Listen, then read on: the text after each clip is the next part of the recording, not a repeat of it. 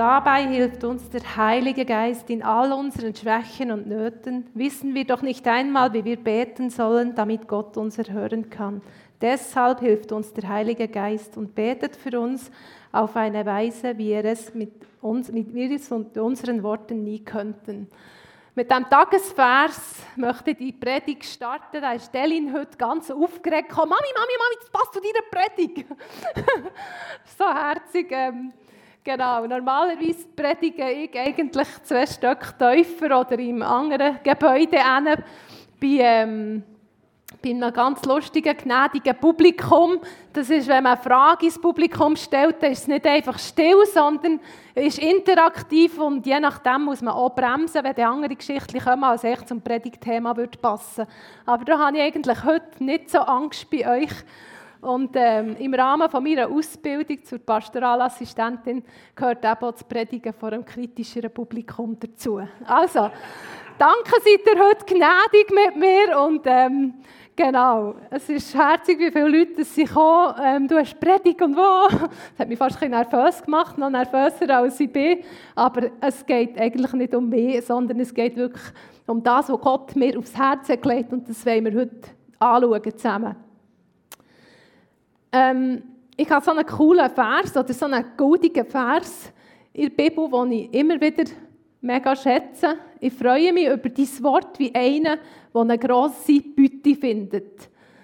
Ähm, das ist, glaube ich, wirklich etwas, was wir uns auch dürfen zu Herzen nehmen Hey, es ist ein grosser Schatz oder ein grosser Gewinn, das Wort Gottes.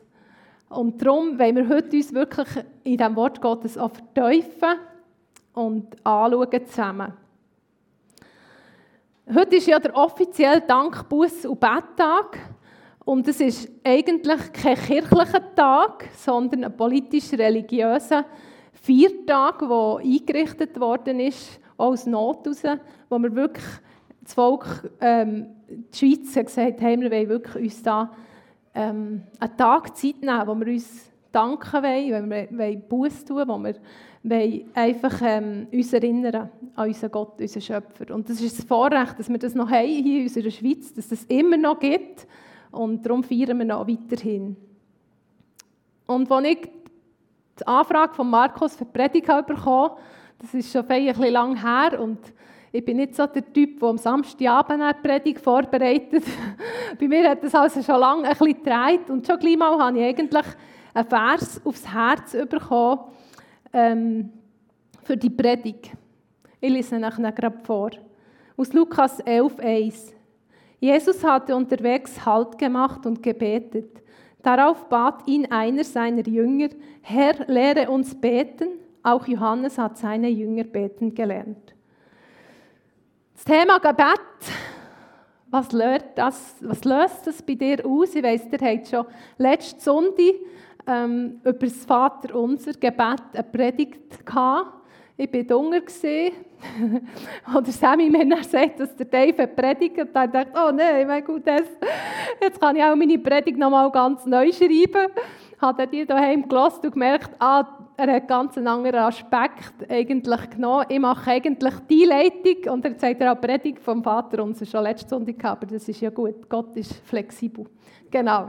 Und wahrscheinlich hat Gott auch etwas vor, dass er uns beiden das aufs Herz hat gelegt und ähm, darum gehen wir da rein. Wir sind alle aufgewachsen mit Gebet, wahrscheinlich irgendwo in der Kindheit. Äh, in der christlichen Kultur kommt man doch eigentlich irgendwo in Kontakt, auch wenn man nicht gläubig, in einem gläubigen Elternhaus aufwächst, kommst du gleich in Kontakt irgendwo mit Gebet. Und bei mir war es so, gewesen, wir sind gläubig aufgewachsen, in einer Bauernfamilie. Und ähm, Gebet hat eigentlich wieder dazugehört. Es ist nicht intensiv ausgelebt worden, aber man hat morgen beim Morgentisch wieder Tag gestartet mit Gebet, unter Schutz von Jesus gestellt und in die Schule geschickt. Und so hat das die Mutti immer gemacht.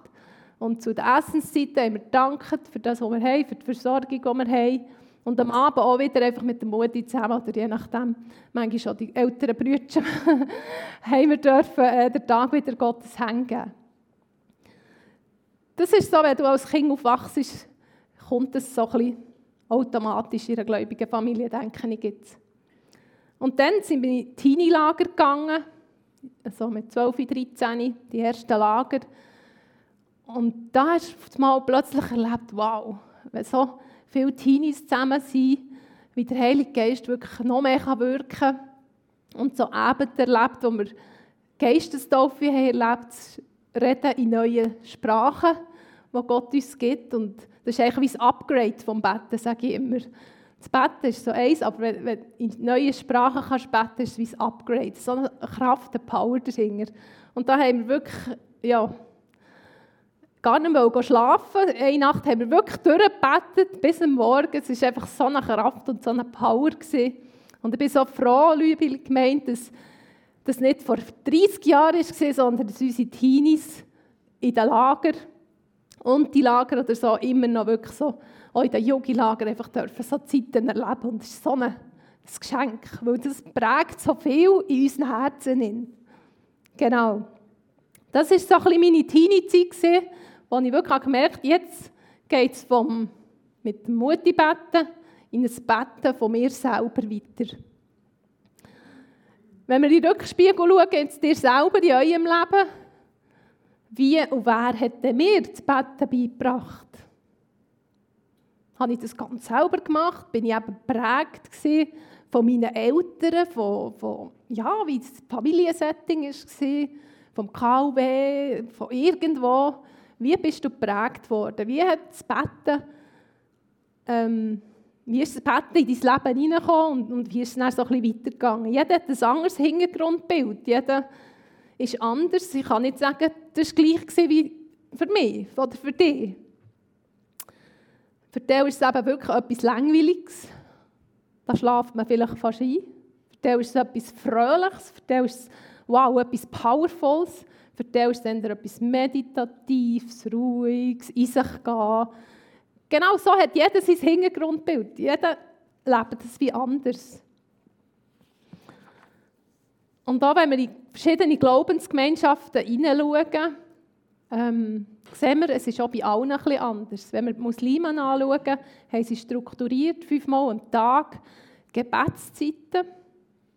Du hast dich zuerst reinigen und dann hast du die, die ähm, wie der Prophet betet hat, die Gebet, wo du abbeten Sehr strukturiert. Die Hinduisten haben eigentlich nicht feste Gebetszeiten, sondern äh, haben ihre Altäre, die sie einrichten, für zu ihren Göttern zu beten. Das haben wir im Girischachen oft erlebt, wenn wir in Wohnungen reinkommen. Die persönlichen, privaten Altäre. Genau, wo, wo sie Zeremonien abhalten, wo sie Gott suchen, im Gebet Gott, ihre Götter suchen.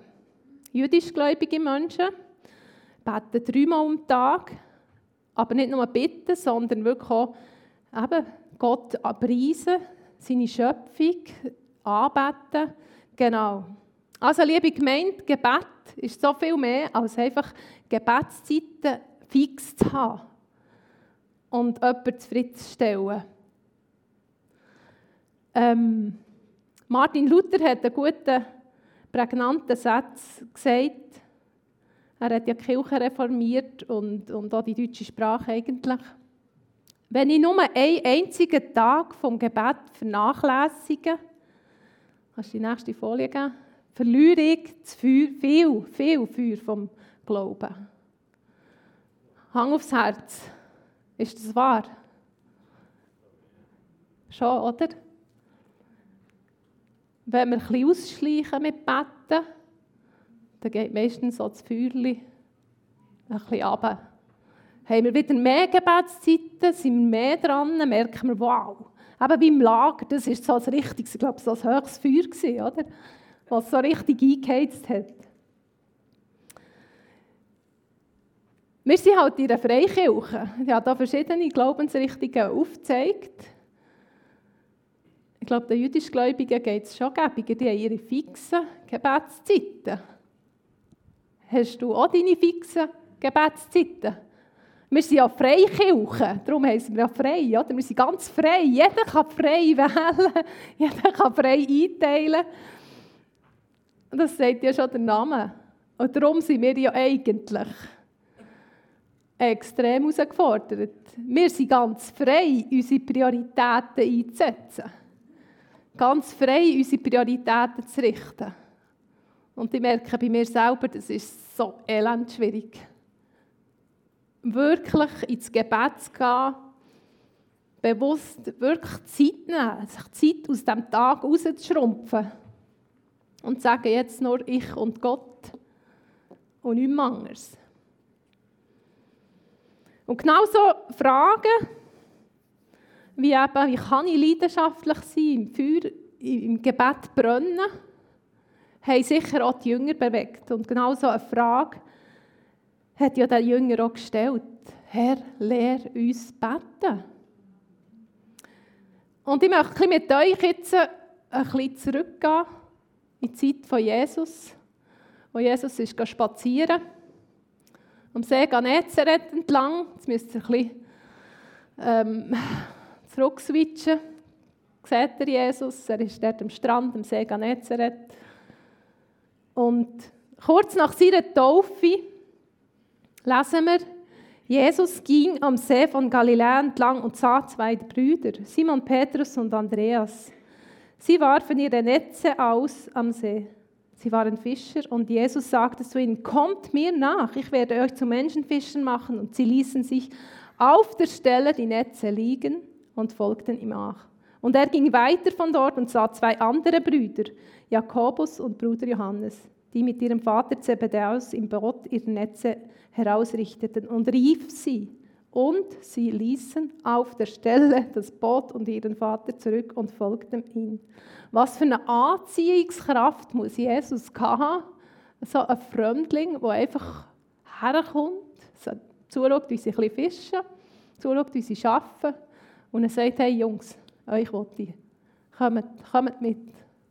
Und nicht Diskussion über Jesus, komm, Sag mal, wie viel, wie viel verdiene ich denn? Was, was gibt es, wenn ich jetzt aufhöre fischen? Wie, wie, wie ist denn das? Wenn anderem von uns würden so Fragen auftauchen, was bringt es mir denn? Was habe ich denn für einen Gewinn? Nein, sie haben das Netz liegen, sie haben das Boot lassen, sie sind gegangen. Und dann ist Jesus bisschen weitergezogen, weiter mit den Jungs. Es haben sich immer wie mehr dazu gesellt, die Jesus berufen hat. Und die Leute haben das mitbekommen. Das heisst, sie haben ihn bedrängt, sie sind nachgekommen, sie wollten geheilt werden, sie wollten zu ihm kommen.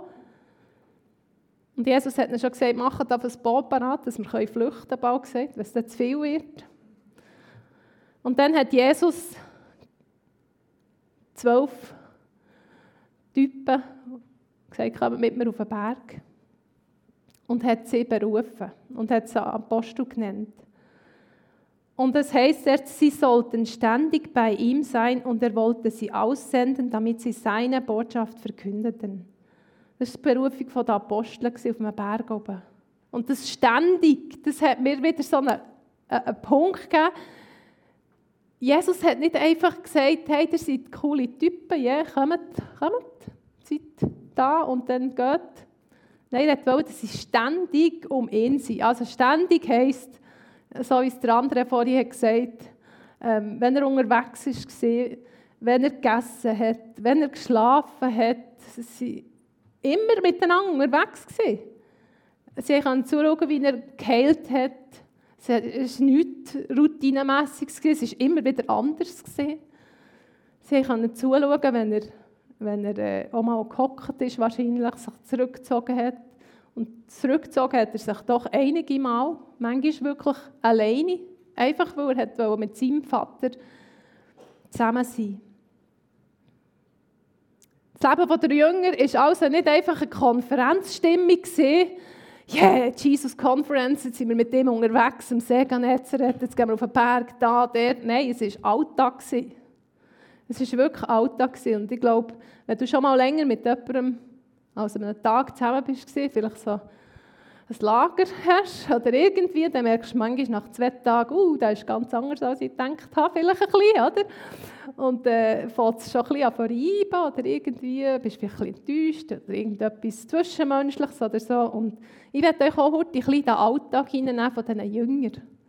Auch die haben das erlebt. Und eine spannende Stelle finde ich einfach immer wieder zum Schmunzeln. Als Jesus auf dem Weg war nach Jerusalem, hat er ihnen gesagt, was, was jetzt auf, auf ihn zu wird kommen. Haben sie diskutiert. Und auch als sie dort ankommen, ist die Mutter von Jakobus, eben von den Jüngern, Jakobus und Johannes, und fällt vor Jesus ab und sagt, Jesus, wenn du im Himmelreich bist, bitte, schau, dass mein Jakobus und Johannes neben dir hocken kann. Das wäre so schön, wenn meine Jungs neben dir wären. Also, ja, ich, ich kann es ein bisschen verstehen als Mutti. Man will ja das Beste für seine Kinder. ich kann es ein bisschen verstehen, genau.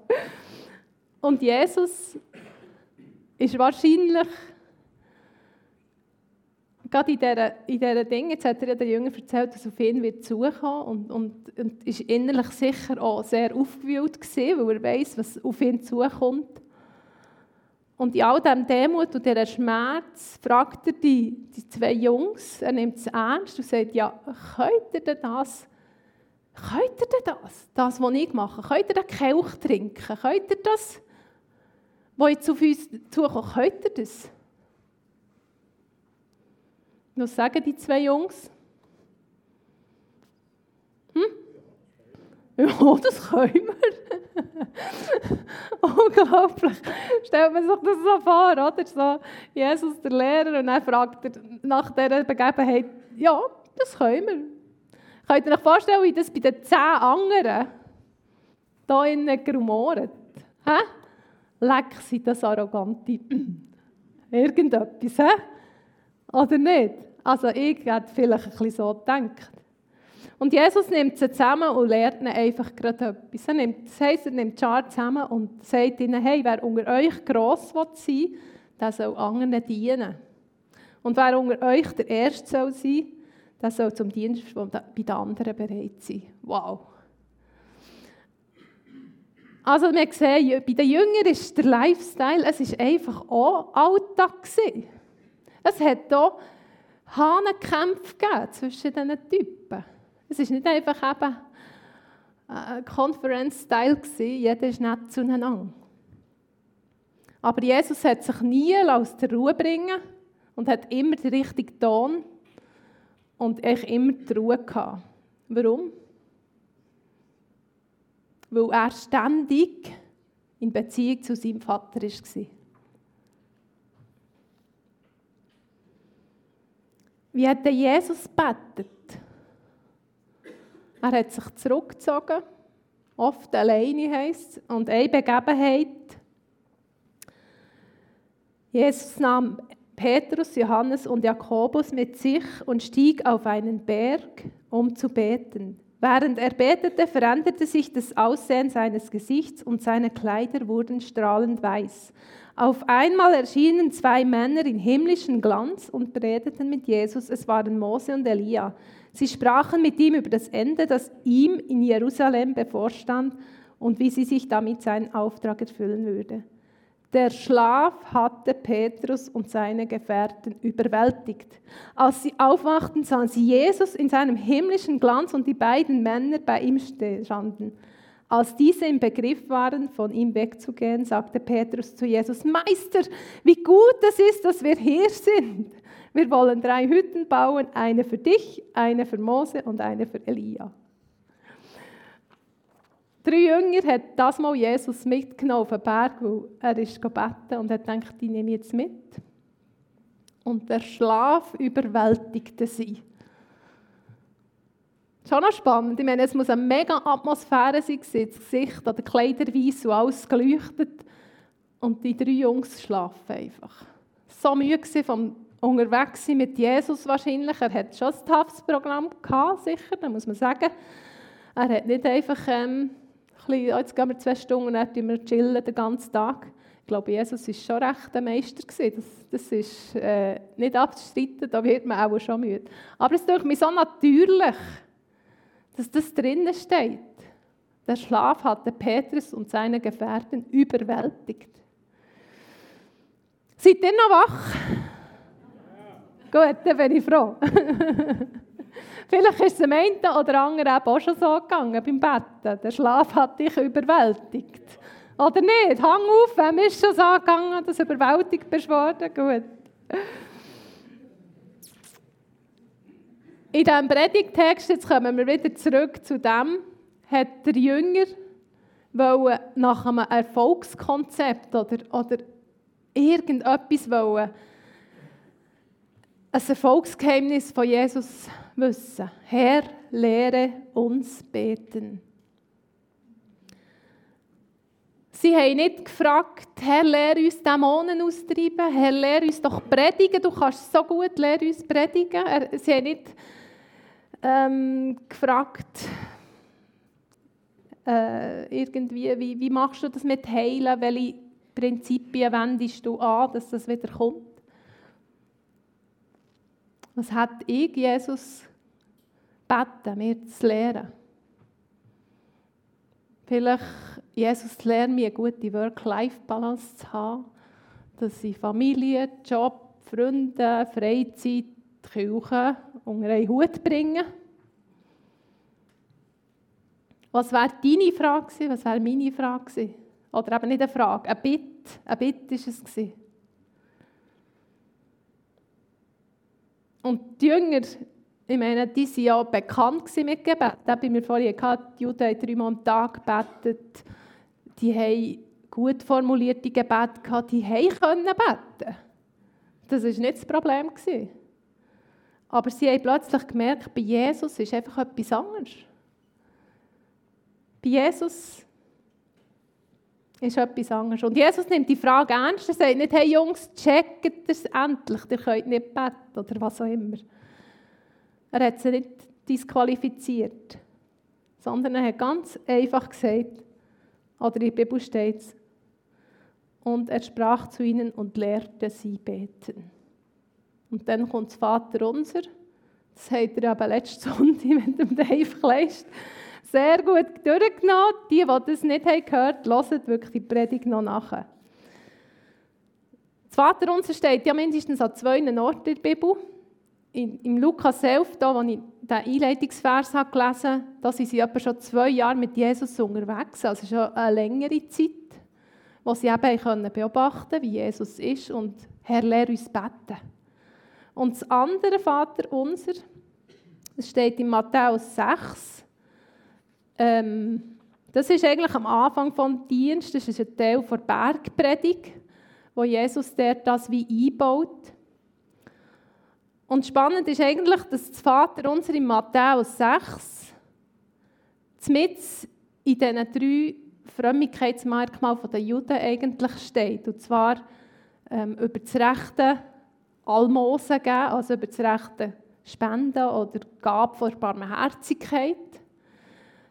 Ähm, dort steht über das rechte Betten, eben, gibt Jesus Auskunft, wie soll man denn beten und über das rechte Fasten. Wie soll man fasten, dass man nicht aussehen wie ich weiß nicht was, sondern er gibt dort wirklich hilfreiche Tipps. Und dort ist das Betten eben mit in diesen drei Frömmigkeiten der Juden. Eigentlich wie das Fleisch im Sandwich. Und so ist das eigentlich auch wirklich auch etwas sehr Wichtiges, dass Jesus gerade in der Mitte platziert. Und da der Ball am Einschlafen seid, bitte euch jetzt gerade aufzustehen. Wir werden zusammen das Vater unser beten. Und zwar nicht einfach runterlieren, sondern uns wirklich auf das, was Jesus sich uns wollte, sagen, fokussieren. Unser Vater im Himmel, dein Name werde geheiligt, dein Reich komme, dein Wille geschehe wie im Himmel, so auf Erden. Unser tägliches Brot gib uns heute und vergib uns unsere Schuld, wie auch wir vergeben unseren Schuldigen. Und führe uns nicht in Versuchung, sondern erlöse uns von dem Bösen. Denn dein ist das Reich und die Kraft und die Herrlichkeit in Ewigkeit. Amen. Amen. Ihr dürft euch gerne widersetzen. Jetzt fragt ihr vielleicht, ja, wie soll ich denn beten? Wie soll ich denn das beten? Bevor Jesus das Vater unser gelehrt hat, in Matthäus 6, hat er auch gelehrt, eben, wie das wir beten sollen. Macht es nicht wie die Heuchler, die vor der Synagoge stehen und sich präsentieren und ich bete jetzt zu dir. Nein, er hat gesagt, wenn du betest, gang in die Kammer und schließ die Tür zu, dann bett zu deinem Vater, der im Verborgenen ist. Dein Vater, der auch das Verborgene sieht, wird dir dafür vergelten. Was meint doch Jesus mit dem Gang, man kann sagen, das stille Kämmerli? Auf Berndeutsch tut man als Berlililili, genau. Vielleicht ist es ein bisschen komisch für dich, so in ein Kämmerli zu gehen. Und lustig, dass er noch sagt, und schließt die Tür zu. Scheint schon, als hätte es früher eben wirklich Ablenkung gegeben. Sonst hätte er das nicht sagen oder? Also heute würde vielleicht Jesus sagen, lass, geh an einen stillen Ort, außerhalb, wo irgendwo Ruhe hast, schalt dein Handy ab, du alle anderen Geräte auf offline schalten, lass alles das, was dich noch beschäftigen kann, und schließe auch deine Gedanken durch. Das würde auch Jesus heute noch anhängen, weil es jetzt unserer Zeit ist. Außerhalb deiner Zeit. Und einfach nur Zeit, Zweisamkeit mit Gott. Und das ist, das ist glaube ich, mega schwer. Das ist das, was uns, also mir, wirklich sehr viel Priorität und Disziplin und ich weiß nicht, was alles kostet. Genau. Ich weiß nicht, wer alles die Stamps-Bibel hat, ähm, Studienbibel und Donald Stamps. Er hat einen super Kommentar verfasst. Jedes Kind Gottes sollte irgendeinen Platz haben, um mit Gott allein zu sein. Ohne einen solchen Zeitraum und Ort werden wir nie ein beständiges und persönliches Gebetsleben entwickeln. Im Verborgenen zu beten bedeutet nicht, dass wir unseren Glauben verstecken oder die Botschaft von Christus für uns behalten. Es geht darum, in unserer persönlichen Beziehung zu Christus zu wachsen und unser geistliches Urteilsvermögen zu schärfen, so dass wir die Stimme des Heiligen Geistes erkennen, wenn er uns leitet und lehrt. Und ich glaube, das ist das, was das meint mit dem Kämmerli, mit dieser Tür zu tun. Nicht, dass jetzt musst in dein Zimmer reingehen und beschließen und weiss nicht was, aber such dir einen Ort, wo irgendwo eben das Kämmerli ist für dich. Ja, heisst jetzt einfach, dass ich nur im Kämmerchen beten kann und einfach für mich still sein? Jesus ist eben so und so. Das ist eigentlich cool. Er tut nicht einfach explizit immer nur ein Ding, sondern er gibt dir Optionen. Er sagt dann, wo zwei oder drei in meinem Namen versammelt bin, dann bin ich in ihrer Mitte. Und das ist so eine eine Power auch im gemeinsamen Gebet. Es ist gerade wieder in der Kirche, in der katholischen Kirche, mit allen Christen von Burgdorf eine Gebetswoche. Wir haben einen Gebetsraum, wo man sich auch das zweite, dritte eintragen kann. Es gibt Öffnungszeiten. Es gibt das Erwarten, nächste Woche gemeinsam Gott suchen. Also es ist nicht nur das Kämmerli, sondern auch das Gemeinsame, das stark und Kraft und Power hat. Und ich empfinde, dass Jesus für den Morgen heute sagen will, find die persönliche Gebetsstil raus. Aber find ihn. Vielleicht musst du wieder in diesem Bild ein bisschen tauchen in dir. Ein bisschen suchen, wo merke ich, wo und wie kann ich denn gut beten. Wo wird ich nicht abgelenkt? Vielleicht ist es im Wald draussen, Rennen, vielleicht ist es auf einem Berg oben. Vielleicht ist es aber in deinem Kämmerchen. Vielleicht kannst du ein Zimmer einrichten, wo irgendwo einfach du dich kannst ausrichten auf Gott. Aber find es raus, wo das, das ist, weil es hat so viel Power drin. Und wir sind immer noch bei diesem Satz, Herr, lehre uns beten. Und Jesus hat dann das Vater unser gesagt anschließend von diesem Text. Und nach lauter Übersetzung hat das Vater unser genau 47 Worte. Wenn man noch denn dein ist das Reich und die Kraft und die Herrlichkeit, Proklamation dazu nimmt, das ist 61 Worte. Also heisst es für mich, wenn ich mit 47 Worten erwartet Jesus in diesem Fall nicht ähm, einen Haufen von frommen Worten, einen Haufen von komplizierten Sätzen. Er erwartet da einfach zusammen sein mit ihm. Und das entspannt auch, oder nicht? Wir müssen nicht etwas abformulieren und etwas abarbeiten. Wir sind frei. Wir dürfen frei zu ihm kommen. Und der Rudi Sauner hat ein, hat ein Buch geschrieben, das ist auch Pastor von SPM. Kommt, glaube ich, im November predigen, scheint Und er hat einen guten, prägnanten Satz verfasst zum Vater unser. Alles, was er lehrte, und schließlich am Kreuz für uns vollbrachte, floss aus seiner innigen Beziehung mit seinem Vater. All das, die ganze Dimension und Kraft seines wichtigsten Dienstes, hat Jesus dann im Vater unser in ein einziges Gebet gegossen. Einzigartig. Und das ist eigentlich Wahnsinn, oder nicht Wahnsinn, das ist eigentlich krass, wie Jesus, eben, da könnt ihr mit Dave nachhören, was Jesus in diesen 47 Worten, eigentlich seine ganze Geschichte, sein ganzes Heilplan einfach reingepackt hat. Und wir haben das letzte im Promisland durchgenommen. Und ähm, als Leiter tust du dich vorbereiten, gehst ins Wort Gottes rein, denkst, wie kann ich es den Kindern weitergeben, dass sie es verstehen. Und das war so powerful, gewesen. einfach wieder so neu gecheckt, hey Mann, das, das Vater uns ist so, so genial. Und einfach eine Klammer auf. Man hat das Gefühl, als Leiter ähm, tust du einfach dienen. Gehst einfach.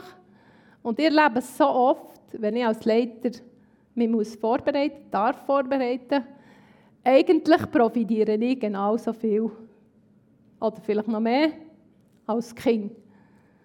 Und darum, jetzt ich eine Klammer zunehmen, wer auch noch weiter im Glauben darf sich bei mir melden für das Promisland-Team oder das Königskind-Team.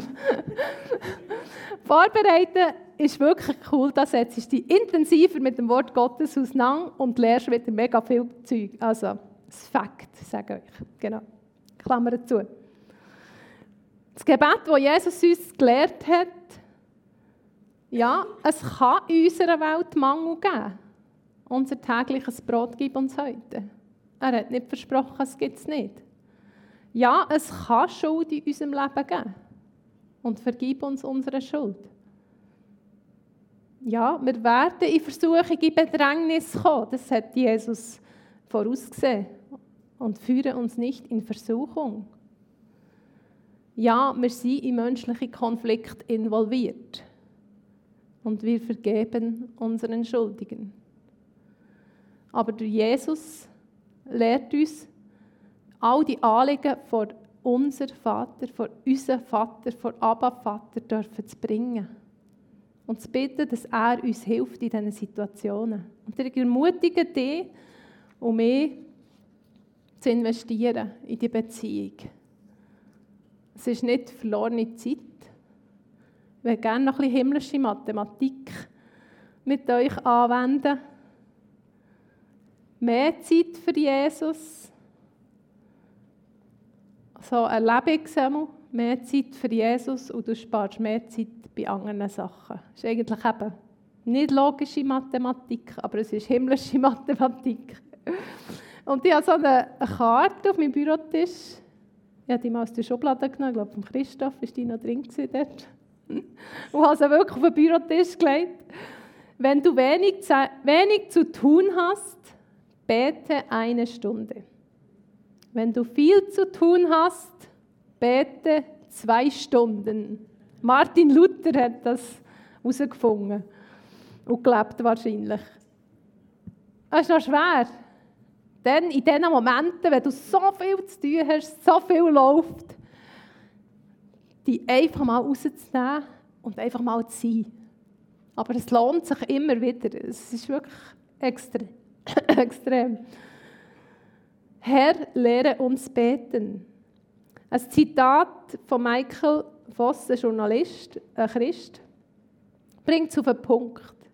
Wir denken oft, dass wir beten müssen, damit Gott uns hört. Es ist aber wohl eher so, dass wir beten dürfen, damit wir Gott wieder hören lernen. Ich glaube, es ist auch eine Übung für uns eigentlich, dass wir wieder lernen, wirklich Gott zu hören. Herr, lehre uns beten. Ich möchte in Zeit hineingehen, wo dir und Gott gehört. Und lasst uns unsere Gedanken jetzt in diesem Moment auf Gott fokussieren. Es ist eine Zeit vom stillen Kämmerli. Ich glaube, wir können uns das nicht abgrenzen hier. Dass nicht jeder jetzt raus muss säckeln oder irgendwie du auf deinem Stuhl, du Gott. Und ich gebe dir ein paar Fragen mit in die Zeit. Was ist meine brennende Bitte an Jesus, damit ich näher an sein Herz wachsen kann? Wie ist, wie ist mein Gebetsleben? Meine Beziehung zum himmlischen Vater? Was sind meine Prioritäten?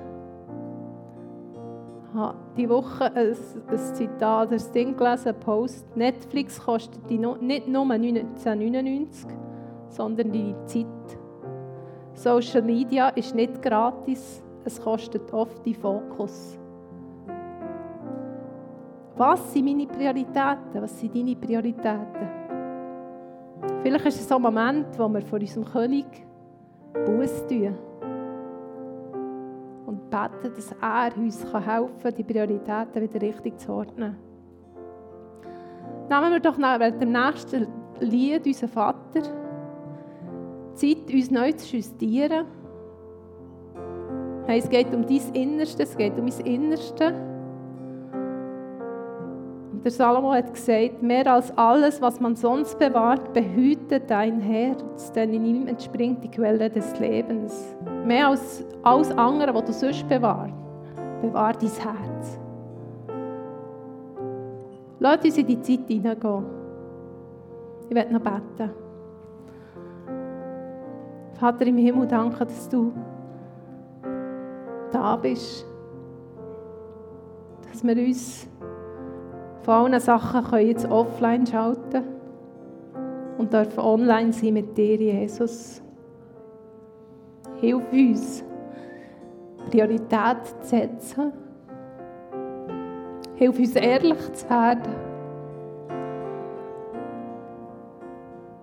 Lass uns in die Gegenwart eintauchen.